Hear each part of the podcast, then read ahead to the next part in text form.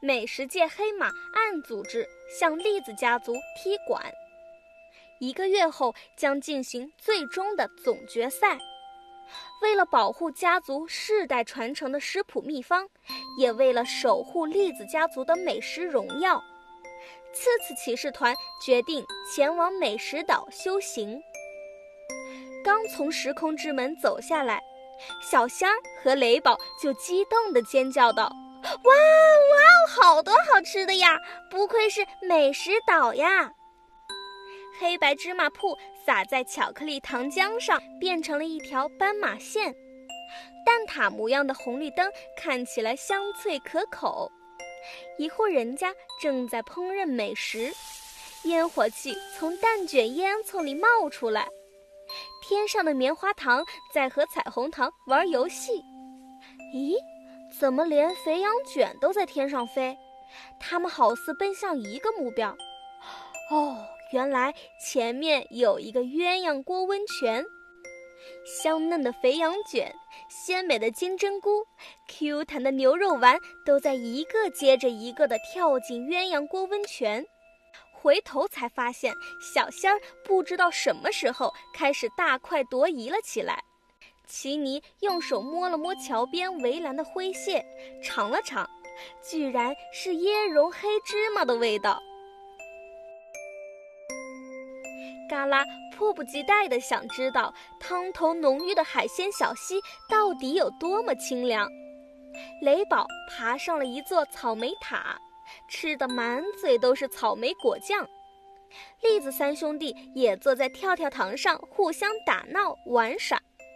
就在大家沉溺于美食世界时，突然听到了一串救命声。大家顺着声音往前走。一个长着血盆大口的巨型汉堡包矗立在众人面前。此时，大汉堡包正和一个拿着超大鸡腿的人对峙。那个人大喊道：“救命啊！我快撑不住了！”奇尼等人见状，马上围起来商讨起了对策。发现，在旁边就有一个番茄园。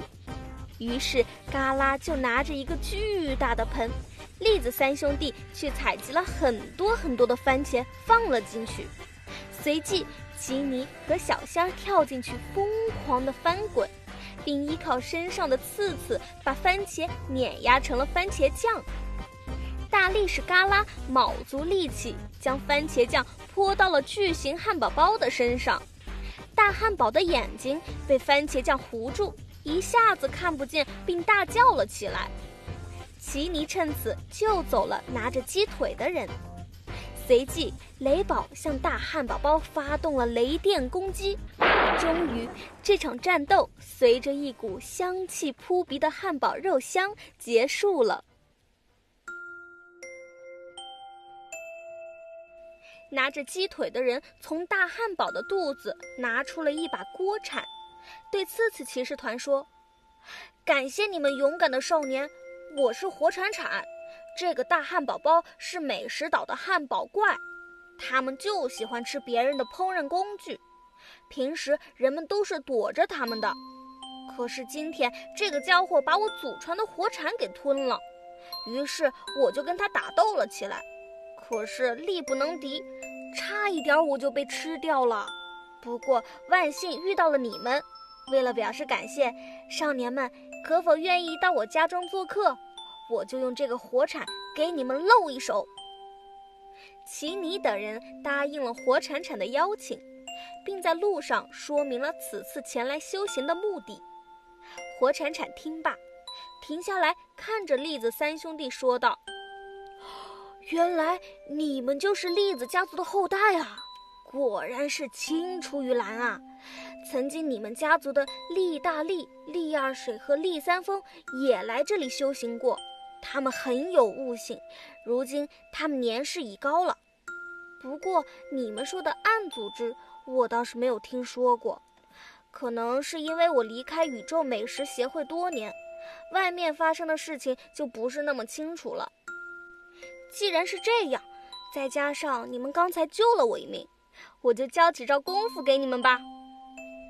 栗子三兄弟激动地跳了起来。由于都是火属性，所以大哥炒栗子拜火铲铲为师。经历了数日艰苦的练习，终于跟着师傅习得了火铲神掌。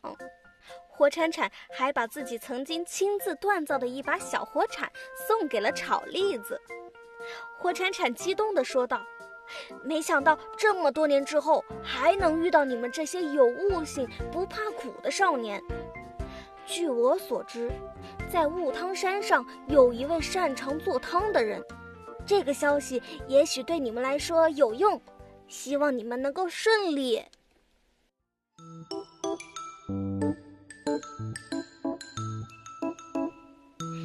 别了火铲铲师傅，次次骑士团又开始了接下来的冒险。他们又会遇到什么样的困难呢？请收听下一集《雾汤山的滋味》。